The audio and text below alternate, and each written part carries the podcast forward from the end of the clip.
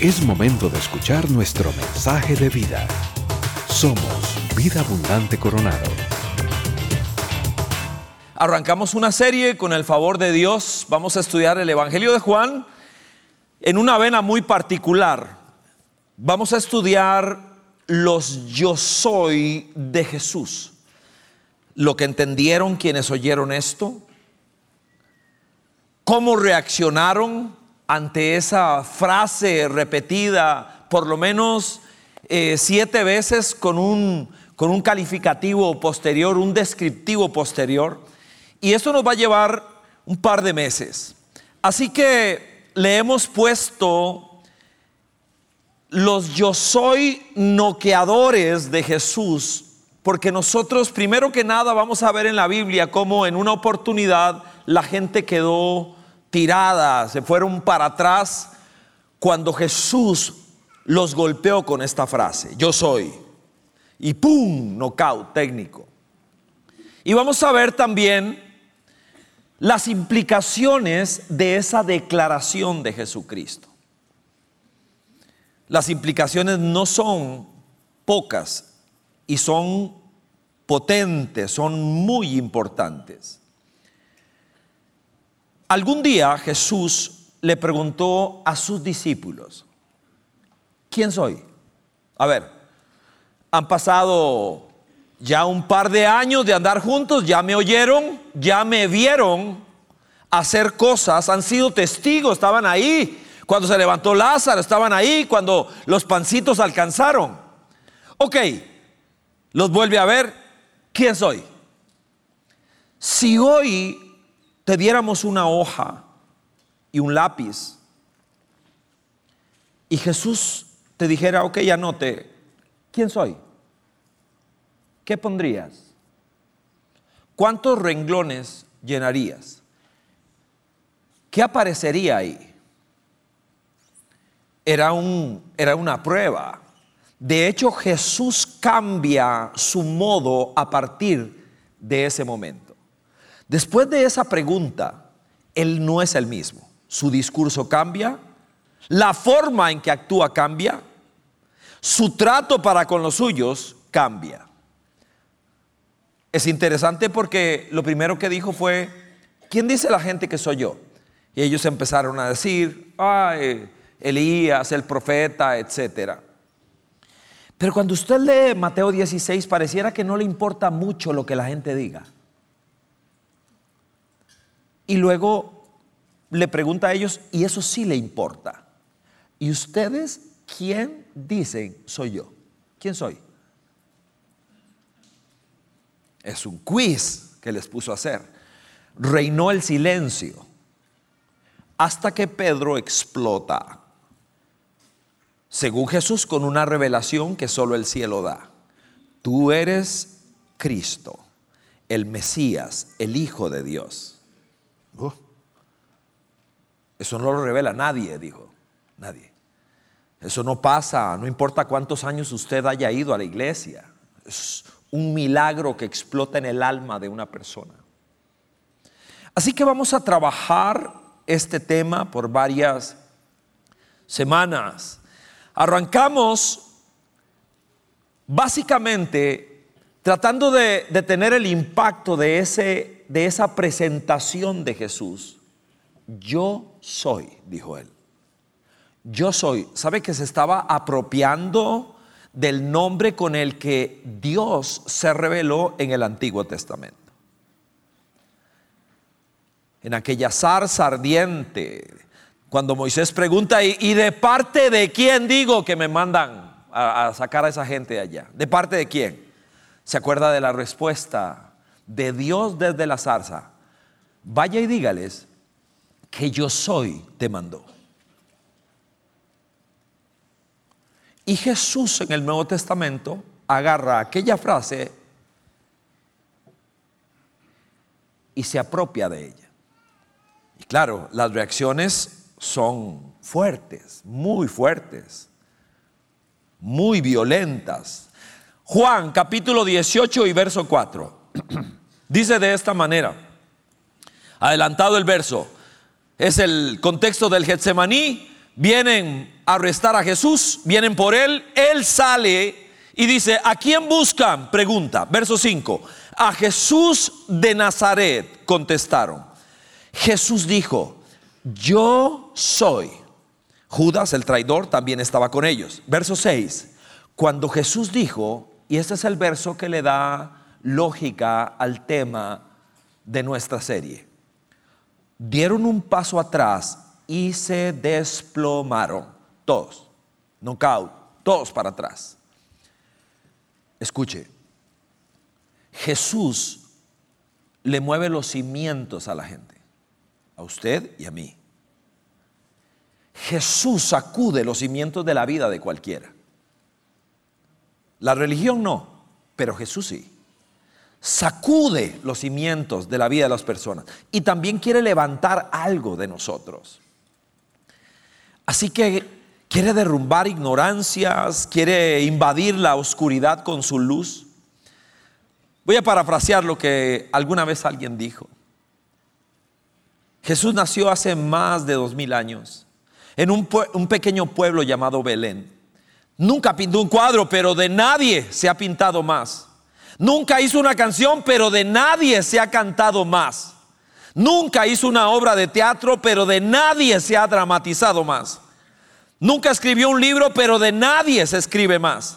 Nunca formó un ejército, pero nadie ha visto rendirse tantas personas delante de él. Solo levantó la mano durante tres años, pero aún así partió la historia por la mitad. Nunca tuvo educación formal, pero universidades del mundo entero le han sido dedicadas.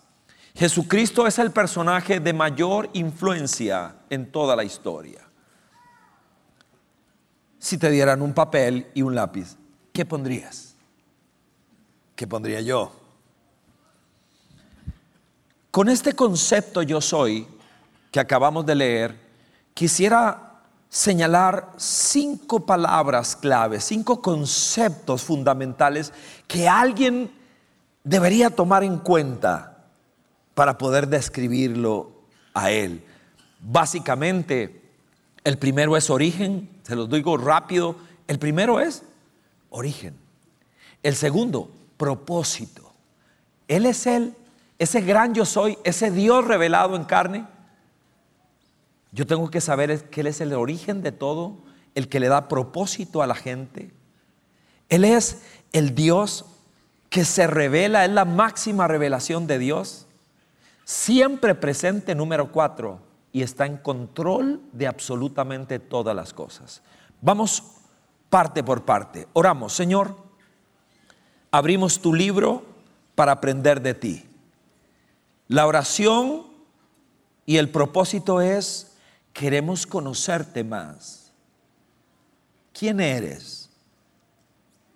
¿Quién fue ese carpintero de Nazaret? ¿Quién? ¿Quién? Solo te pido, Señor, que la familia de vida abundante, los que estamos acá y los que están allá, podamos responder de manera correcta a esa pregunta. Te pido esto, Señor, rogando por la luz de tu Espíritu para nuestros corazones, torpes y limitados. Que así sea. Amén. Muy bien. Lo primero que quiero señalar es que cuando Jesús se apropia de ese yo soy del Antiguo Testamento, el nombre sagrado de Dios allá en el Antiguo Testamento, y él empieza a decir, ese soy yo, ese yo soy está diciendo, soy el origen de todo. Soy la fuente de todo. Dice Juan capítulo 1 y verso 3. Por medio de él todas las cosas fueron creadas. Él está aparte de la creación. Sin él nada de lo creado llegó a existir. Él es el origen de absolutamente todas las cosas. Génesis 1.1 dice que en el principio creó Dios los cielos y la tierra. Y Juan 1.1 va más atrás que Génesis. Dice que antes de ese principio ya ahí estaba Jesús, el verbo del Padre, con él. En el principio era el verbo. ¿Se acuerda de Juan 1.1? Y el verbo era con Dios y el verbo era Dios. Alguien dijo que desde el inicio hasta hoy, alrededor de 30 billones de personas han existido, han vivido. Y si hiciéramos la pregunta, ¿quién es el más influyente? ¿Quién es la persona más influyente de toda la historia? ¿Quién? Otra vez, un quiz. ¿Quién? ¿Quién es la persona que ha dejado una huella más profunda? Que ha sacudido las sociedades independientemente de dónde. ¿Quién es? ¿Cómo se llama? por nocaut Jesucristo. Nadie ha tenido la combinación de atención, admiración, devoción y adoración. Pero también nadie ha tenido el rechazo, la crítica y el ataque. Nadie más que Él. ¿Quién es? ¿Quién es este Jesús? ¿Quién es? ¿Quién es este que le dice a la gente no tienen que ayunar hoy? ¿Por qué? Ayunar es un ejercicio espiritual para conectarme con Dios. ¿Quién es este que dice, no ayunen, yo estoy aquí? ¿Quién es? ¿Qué está diciendo? ¿Qué está diciendo? El doctor Adrián Rogers dice que él se imagina a Jesús en el templo 12 años, contestando preguntas de los sabios. Y dice que alguno le preguntó, oiga niño, ¿cuántos años tienes? Y dice que él se imagina a Jesús con una risa pícara, contestando de esta manera. Bueno, por el lado de mi madre, 12 años, pero por el lado de mi padre, soy más viejo que mi madre y tan antiguo como mi padre. Vamos a ver cómo le va a usted con ese trabalenguas. A.W. Tozer dijo, la mente mira hacia atrás en el tiempo hasta que el pasado se desvanece.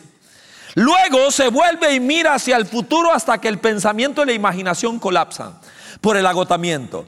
Y Dios está en ambos puntos, sin que lo afecte ni un lado ni el otro. Empezó, comillas, es una palabra de tiempo. No puede tener significado personal para el alto y sublime que habita en la eternidad. El profesor universitario llegó estrenando a alumnos de primer año y después del protocolo normal, del nerviosismo de los muchachos que están ahí, lanza esta, este reto. Dice, me imagino que aquí tengo algunos de los muchachos de Jesús. Silencio. Tímidamente un par levantaron la mano. Tengo una, un reto para ustedes. ¿Alguno de ustedes podría probarme que Jesús caminó sobre las aguas? Silencio otra vez. Quien me cuenta esta historia es la mamá de una de las chicas que estaba ahí. Entonces, dice que fue un momento amedrentador donde trató de plantear algo. Voy a probarles que aquello es un mito. Y mientras conversábamos, yo le decía, te voy a decir dónde está el problema de esa pregunta. Cuando usted va a lidiar con Jesús, con la persona histórica de Jesús, no se empieza por lo que hizo. Porque en efecto hay cosas que él hizo que no son digeribles humanamente hablando. Se empieza con quién es. Y cuando usted logra entender y le he revelado quién es ese Jesús, entonces la cosa cambia. Porque cuando usted sabe que es Dios, Dios puede hacer lo que Él quiera. Domina la naturaleza. El agua es naturaleza y le obedece al Creador. Cuando usted sabe quién es Dios, no tiene problemas con que a Jonás se lo tragó un gran pez y luego lo escupió en la playa. De hecho, si fuera al revés, tampoco hay problema porque Dios es Dios que, que, Jonás se tragó la ballena, tampoco habría problema porque ve a ver cómo se la acomoda. Dios puede hacer eso. Pero usted primero tiene que saber quién es Jesús. Número dos. Ese yo soy que es el origen de todo, es el que le otorga identidad y propósito a alguien. Vea lo que le voy a decir. Sin Cristo, usted y yo somos mascotas que se persiguen la cola en la mañana. ¿Usted ha visto un perro persiguiéndose la mañana la cola? Es absurdo, no tiene sentido. No tiene sentido. Todo cansado. ¿Qué hizo? Nada. Perseguirse a la cola. Absurdo. Absurdo. Hasta que Cristo no aparece en la vida de una persona, usted ni yo tenemos ni propósito ni identidad. Nos dejamos convencer por el entorno y empezamos a correr detrás de chunches, detrás de placer, detrás del entretenimiento, porque no tiene sentido. Dice Juan 1.6, soy el Evangelio de Juan, vamos a, ir de esquina a esquina. Dice, vino un hombre llamado Juan. Este no es el autor del Evangelio, este es Juan el Bautista. Dios lo envió. Vea, identidad y propósito. Como testigo para dar testimonio de la luz. Él sabía para qué nació. Él sabía para qué existía, a fin de que por medio de él todos creyeran. Él sabía de qué se trataba su vida. Él sabía. Igual que Moisés. Moisés pasa 40 años en Egipto. Va a la Universidad del Sol, es el hijo de la hija del faraón. Es un tipo de élite. Luego termina en un desierto corriendo detrás de las ovejas. Ahora pasa 40 años allá. Dios agarra aquellos 40 años en Egipto y luego agarra 40 años en el desierto, lo amasa y dice, ahora sí usted tiene identidad y propósito para lo que viene en su vida. Usted va a ir a sacarme a esa gente de allá, de Egipto. Vaya para allá. Nunca sabremos quiénes somos realmente hasta que conozcamos al Creador que nos hizo. Nunca mi vida tendrá tanto sentido, tanto filo, tanta intensidad de propósito. Cobra sentido a la luz de su misión. Ok, venga acá Moisés, Usted no es una casualidad, usted es alguien pensado con propósito. Todo lo que te pasó, lo que has vivido, lo que sabes, lo que, lo que no tuviste, lo que sí tuviste, todo, todo lo que te ocurrió allá en Egipto y lo que has vivido acá, ahora en el desierto, todo eso lo quiero utilizar para mi propósito eterno. Vaya y sáqueme a esta gente de Egipto. Y entonces Moisés lanza una pregunta. ¿Quién soy? Éxodo 3:11. ¿Quién soy yo para presentarme ante el faraón? Esa es una buena pregunta, pero irrelevante, según Dios. Irrelevante. ¿Quién soy yo? Lo que Dios le dice es, oye Moisés, el tema no es quién es usted, el tema es quién soy yo. Porque soy capaz de usar a cualquier persona, no importa su historia, no importa de dónde venga, su tamaño, su color, su nacionalidad, si tiene, no tiene. Si está dispuesto y está dispuesta y su corazón me pertenece, yo lo puedo usar. Dios nos otorga identidad y propósito. De hecho, le dice algo que siempre me ha llamado la atención. Le dice, quítese los zapatos, Moisés, quíteselos. Y siempre me he preguntado, ¿por qué? Moisés es defectuoso con tenis y sin tenis. Es la misma cosa. Quítese los zapatos. Quiero que vengas tal y como eres, Moisés. Sin máscaras, sin poses, sin pretensiones. Tal cual tú eres. No uses máscara conmigo. En Egipto creía ser alguien, en el desierto creía ser nadie. Ahora te vas a dar cuenta. Lo que yo soy capaz de hacer con alguien como tú. Ven acá. La semana, el fin de semana anterior, estuve en un rincón de Argentina y me llamó mucho a la reflexión, porque es un poco loco. Es un lugar eh, hermosísimo llamado Mar del Plata, dos iglesias amigas de los pastores Cataño, me invitaron al retiro de matrimonios de ambas iglesias conjuntos. Lugar hermosísimo, hermosísimo realmente, y rompió eh, un récord de, turismo. El efecto del Día de la Madre de ellos, más el Día de la Raza, hizo un súper largo fin de semana, entonces la gente buscó dónde vacacionar. Y estas dos iglesias se fueron para allá a un retiro de matrimonios. Es muy largo llegar ahí, muy largo, muy cansado.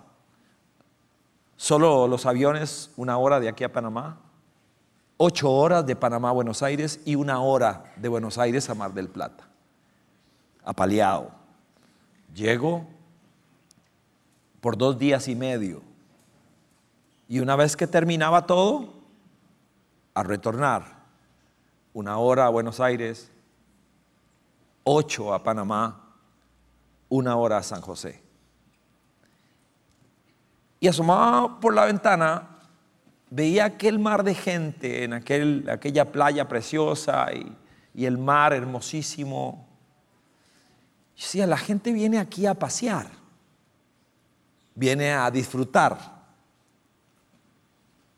Me tomó 10 horas de avión llegar hasta aquí y después del amén me voy. No voy a ir a la playa, no hay tiempo, no voy a a disfrutar de nada de lo que está acá. Vine a lo que vine. Pero decía eso sin ningún tipo de pesar, sin, sin lamento. ¿Por qué? Porque yo me decía a mí mismo, para esto nací.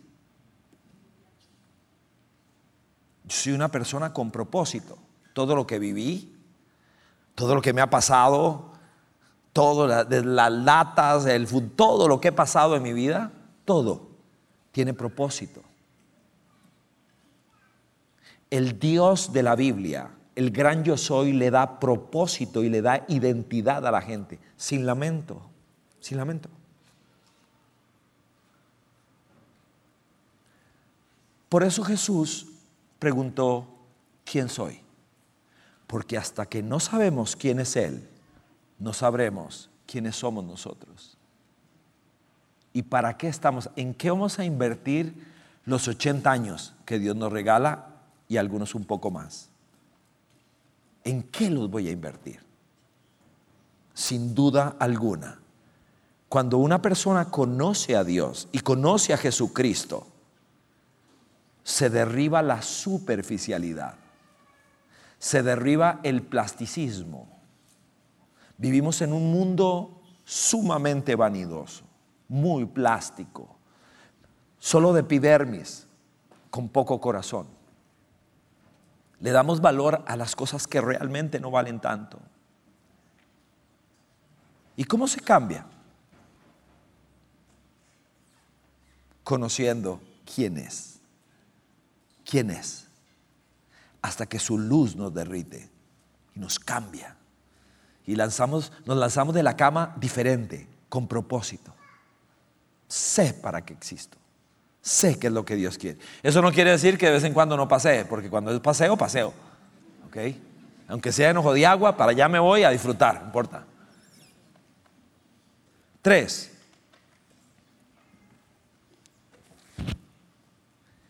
Jesús es la máxima revelación de Dios. Cuando Él dice yo soy, por fin podemos responder a la pregunta, ¿cómo es Dios? ¿Qué le gusta a Dios? ¿Qué le enoja? ¿Qué le enoja? Jesús es la máxima revelación de Dios. 14.8. Es la caravana, avanzan los años, avanza el tiempo, las experiencias, los discursos con Jesús, la vida con Jesús. Y viene Felipe, 14.8. Señor, dijo Felipe, muéstranos al Padre y con eso nos basta. Él está inquieto. Felipe está inquieto. Es que el discurso de Jesús, Jesús dice cosas como esta. ¿Oyeron que fue dicho el Antiguo Testamento? ¿Quién lo inspiró? Dios el Padre. ¿Oyeron que fue dicho esto? Mateo 5. Pero yo les digo esto otro. No era una contradicción, era una él llegaba a profundizar el significado de aquello. Pero ¿quién es este que se atreve a decir, a citar el Antiguo Testamento y, hablar de esa manera de él? Muéstranos al Padre y con eso nos basta. Jesús le contestó, pero Felipe, tanto tiempo ya entre ustedes y todavía no me conoces. El que me ha visto a mí, ha visto al Padre. ¿Cómo puedes decirme, muéstranos al Padre? ¡Pum! Costreado, Felipe. El Dios de la Biblia es un Dios que se revela. Si Él no se revelara, nosotros tendríamos muy pocas nociones de Él. La revelación de Él es ascendente. La primera revelación de la que entendemos, la Biblia nos dice, es la creación. Se le llama revelación natural en teología. Es la creación. El sol, el mar, el amanecer, la tierra, una montaña. ¿Se acuerda del Salmo 19? Los cielos cuentan la gloria de Dios. El firmamento anuncia la obra de sus manos. Y un día le grita al otro día de la gloria de Dios, le pasa la estafeta de la gloria y la grandeza de Dios. Se llama revelación natural. Es realmente absurdo pensar que si me enfrento a una estatua, a una escultura detallada, que yo piense que eso se hizo solo. Eso es realmente absurdo. Alguien lo hizo. Quizá no conozco al escultor, pero puedo ver lo que hizo. Y lo que hizo me dice cosas del escultor. La segunda revelación es lo que los teólogos llaman la revelación especial. La palabra de Dios. Segunda de Timoteo, capítulo 3, verso 16. ¿Qué dice? Toda la escritura es inspirada por Dios y es útil para enseñar, para redarguir, para instruir en justicia, a fin de que la gente que asiste a vida abundante coronado estén preparados para toda buena obra. Sin la palabra de Dios, estoy perdido. Lámpara es a mis pies tu palabra. Salmo 119, verso 105. Pero la máxima revelación de Dios es Cristo. La máxima revelación de Dios es Cristo. Dice Colosenses 1.15. Él es la imagen del Dios invisible. El primogénito significa el jefe, significa el rey, el soberano sobre toda la creación. Así que cuando alguien quiere contestar a la pregunta, ¿cómo es Jesús? ¿Cómo es Dios? Lea los evangelios, Mateo, Marcos, Lucas, Juan, y veamos cómo es Jesús, cómo es su carácter, qué le gusta, qué, no le, qué lo enoja, qué ordenó, qué cosas hizo. Es absolutamente desafiante. Así que estas pretensiones de Jesús realmente son las que llenan el vacío en la mente, en el alma de, las personas. Usted y yo podemos mencionar a Dios en una conversación y realmente no pasa mucho. Si Dios quiere, solemos decir, solemos decir gracias a Dios. Y le decimos a la gente que Dios lo acompañe. Y decimos eso y eso es parte de nuestra cultura y eso está bien. Dios es parte de nuestro léxico.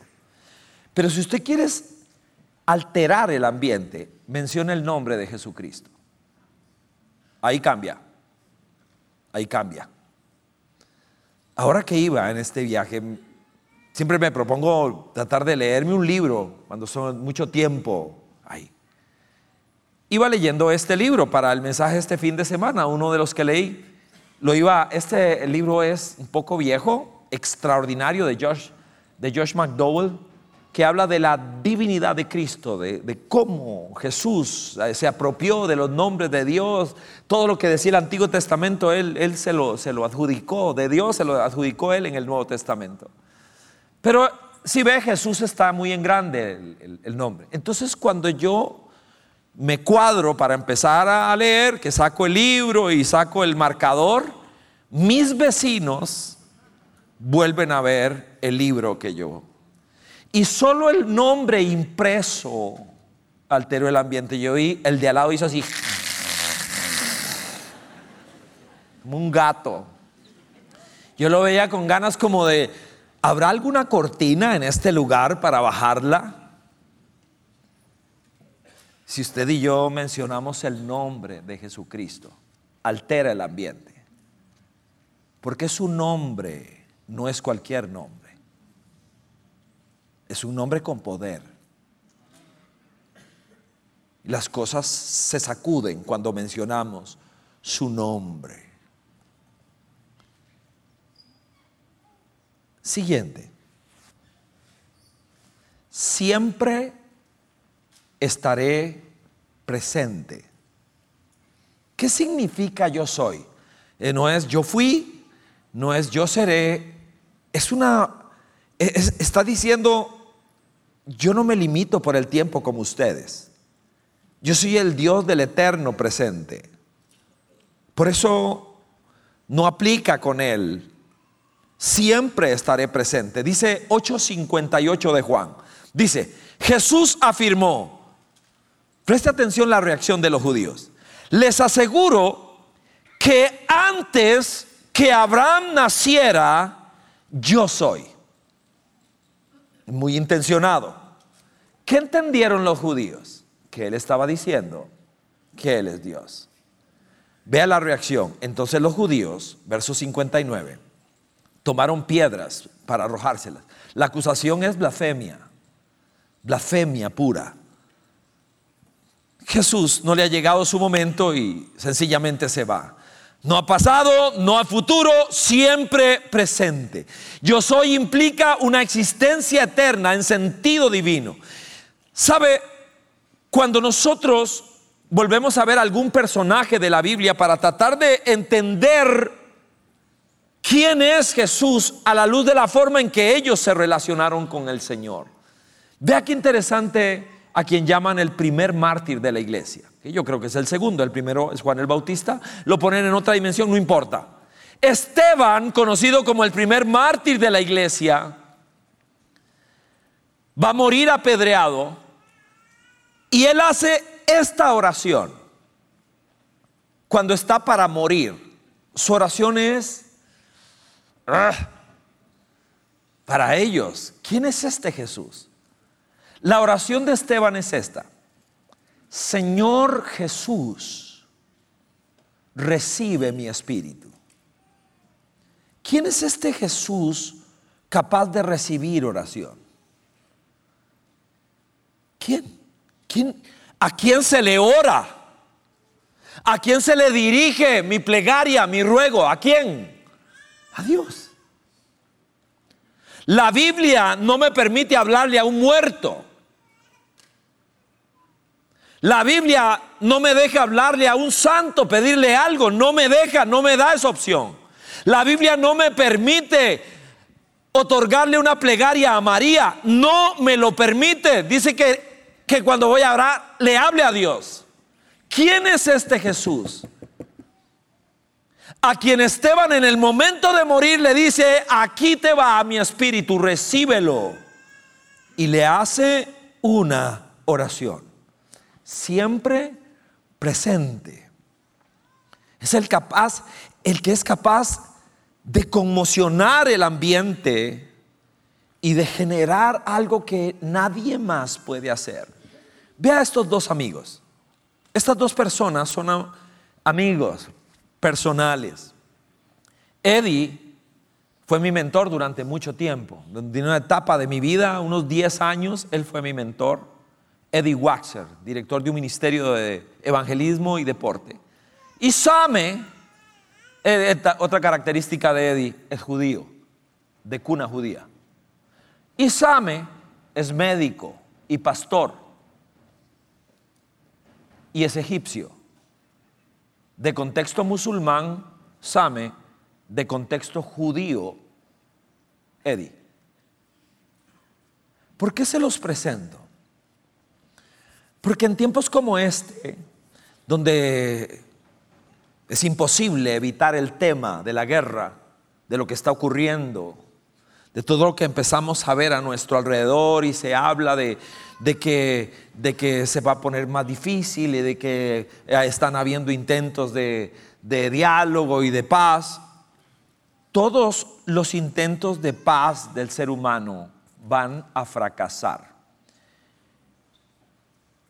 Y a partir de todo lo que estamos viendo empieza a fraguarse en el mundo entero el escenario para que un personaje que va a tener un liderazgo mundial y que la Biblia lo llama el anticristo. Es el que logrará en sus momentos lo que la Biblia dice cuando Pablo le escribe a Tesalónica, que dirán paz y seguridad. Pero de repente vendrá destrucción repentina. Le presentaba a esos dos amigos, uno de contexto musulmán y el otro de contexto judío, porque son amigos íntimos. ¿Cómo son amigos íntimos? ¿Cómo es que pasan tiempo juntos de vacaciones con sus familias? ¿Cómo? Una razón. Jesucristo es el Señor de ambos.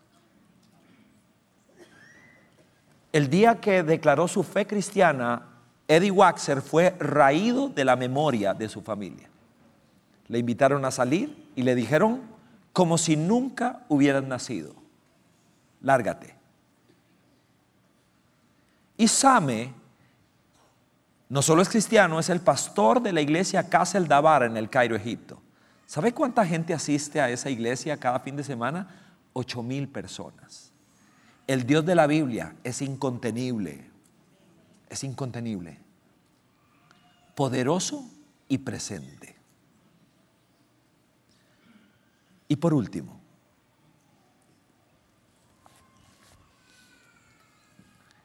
cuando Jesús se presenta como el gran yo soy,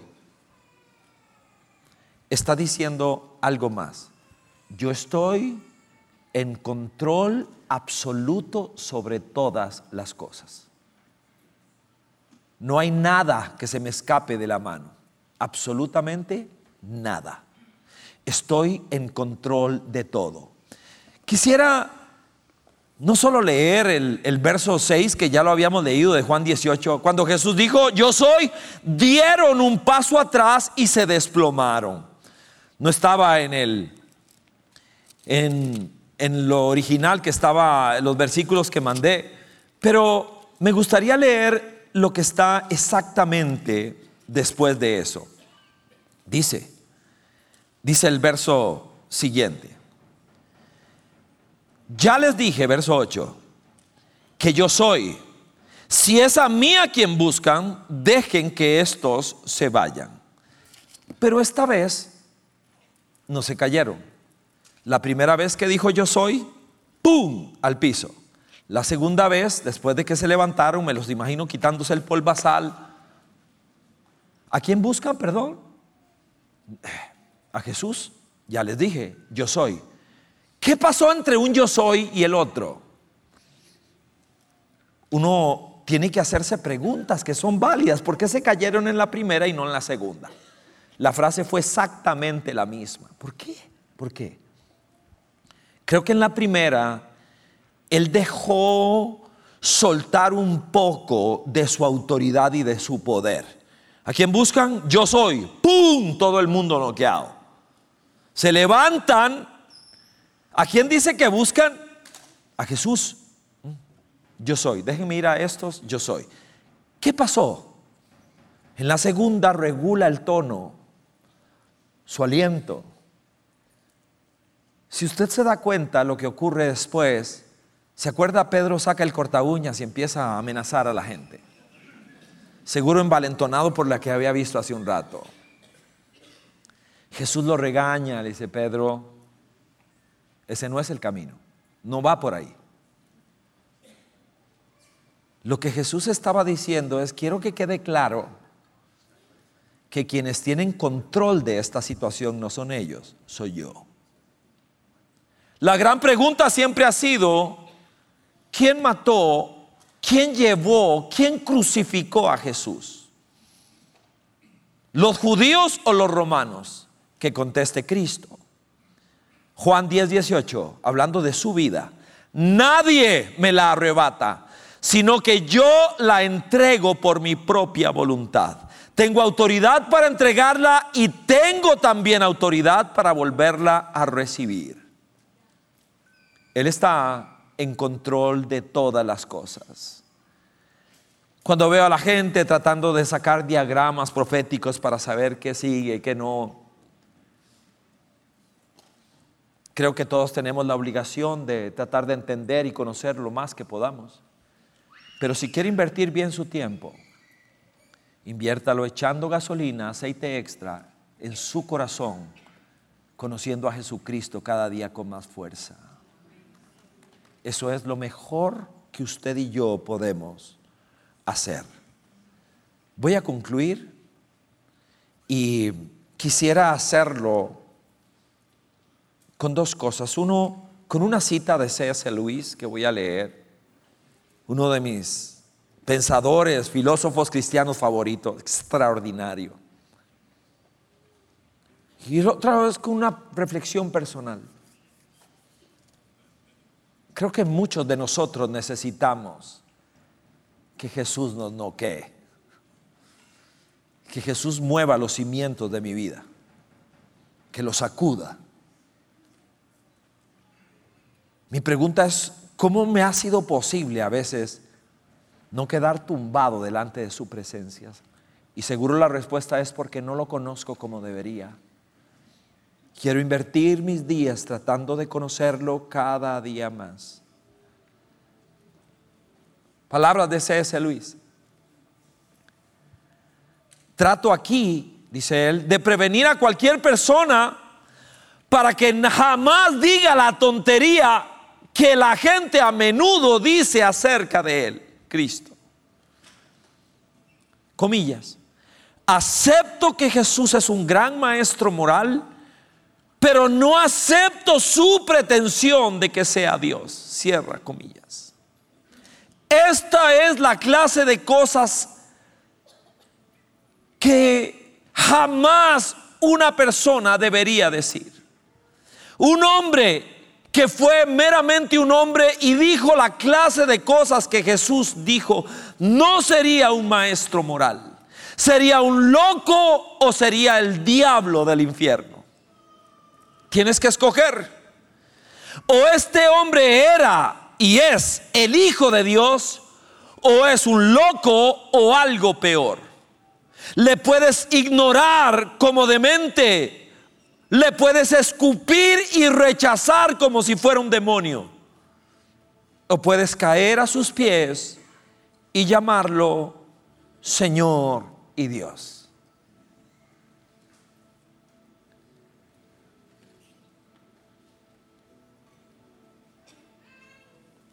Mi oración como pastor es que nuestra casa, vida abundante, en la aventura del Evangelio de Juan, podamos conocer mejor a quién le cantamos, a quién le oramos, a quién le servimos. Póngase de pie, por favor.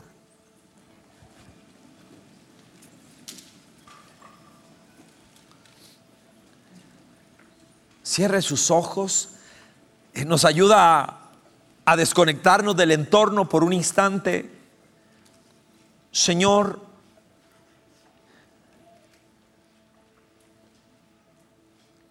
dice Mateo capítulo 16, que después de que preguntaste quién soy, y que Pedro contestó, tú eres el Señor, eres el Mesías, eres el Cristo, eres el Hijo de Dios.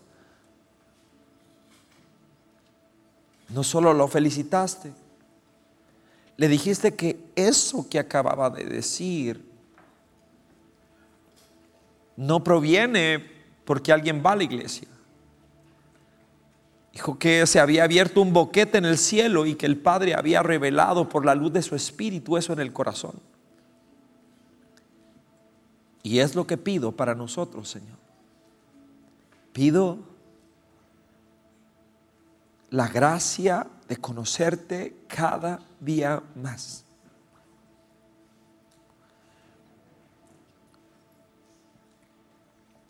Moisés preguntó, ¿qué digo? ¿De parte de quién?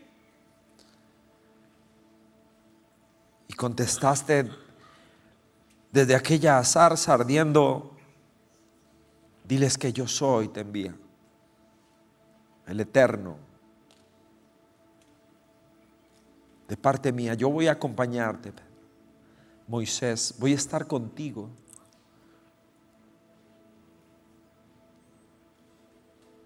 Señor,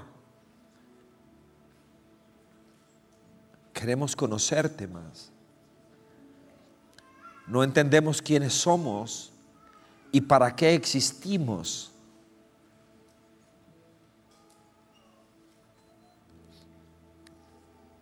Hasta que no conocemos a aquel que nos hizo, al Creador. Por eso te ruego, Señor, que nuestro anhelo, desafío, meta sea conocerte más. Con razón dijiste,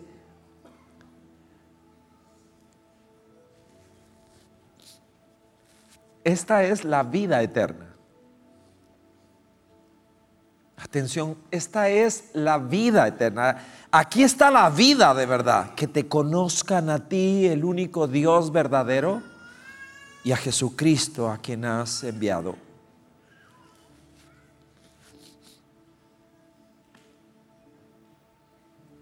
Cada canción, cada oración, cada clase, cada mensaje, cada consejería, cada cosa que hagamos, Señor, ayúdanos a conocerte. abre el cielo sin olvidar que somos polvo. Queremos conocerte, Señor. Está al final del Evangelio de Juan. Ahí están los discípulos. Diez de ellos están ahí. Tratando de convencer a Tomás la iglesia lo ha conocido siempre como el incrédulo. De verdad que está vivo. Y Tomás dijo, no creo. Si no toco, no creo. Y dice el Evangelio de Juan que de repente Jesús estaba ahí le dijo Tomás, está bien, acepto el reto. Ven, mete tu mano en el costado, ven acá, toca mis heridas. El Evangelio de Juan no registra que Tomás lo dijera, lo hiciera. No registra eso. Lo que sí registra es la exclamación de Tomás. Juan capítulo 20 y verso 28. Señor mío y Dios mío.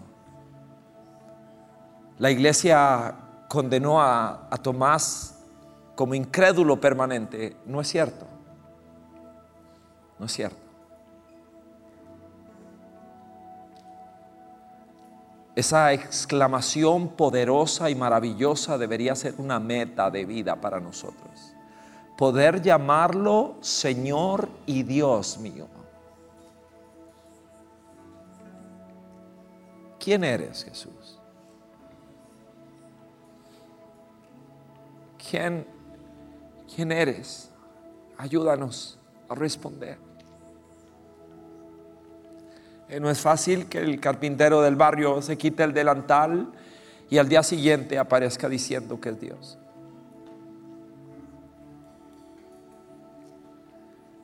El desafío enorme es que lo probaste. Señor sobre la tierra, el agua, la vida, sobre Satanás, Señor sobre todas las cosas.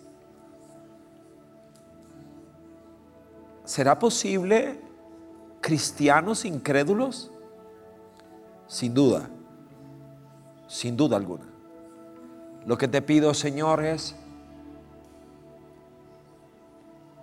ayúdanos a contestar bien. ¿Quién eres? ¿Quién eres? Dijiste que eras más grande que Moisés, más grande que Abraham, más grande que cualquier profeta. ¿Quién eres?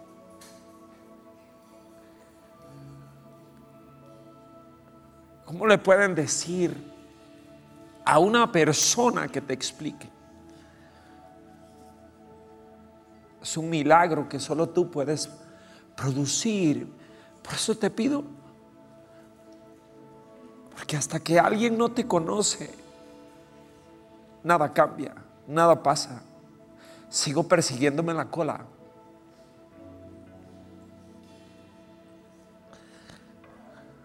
Necesitamos tu luz, Señor, y tu vida.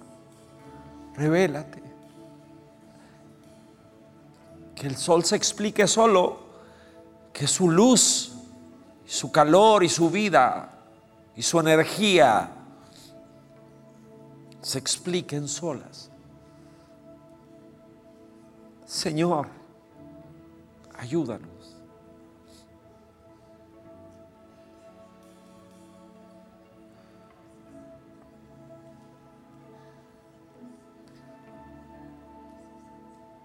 Y la voz desde la zarza le dijo a Moisés, aquí habrá una señal de que me han conocido y de que son libres. Vendrán a esta montaña a adorarme.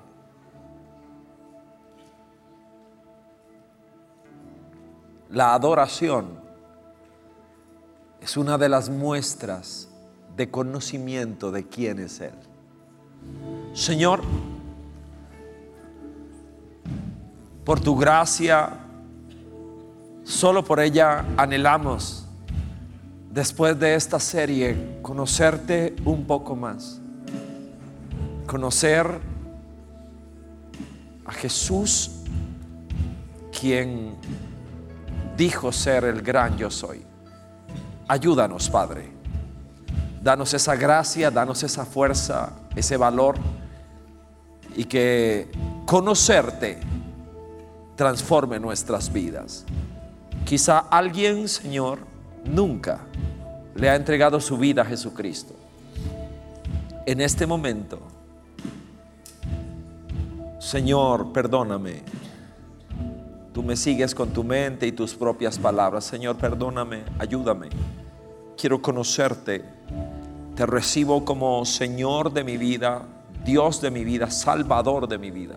Pido perdón por mis faltas y te pido, Señor, ayúdame a conocerte. Quiero, quiero conocerte más. Que una vez más, Señor, a pesar de la torpeza y la dureza, tu semilla preciosa traiga mucho fruto. Amén. Amén y amén. Este fue nuestro mensaje de vida. Conózcanos en www.vida.cl. Somos Vida Abundante Coronado.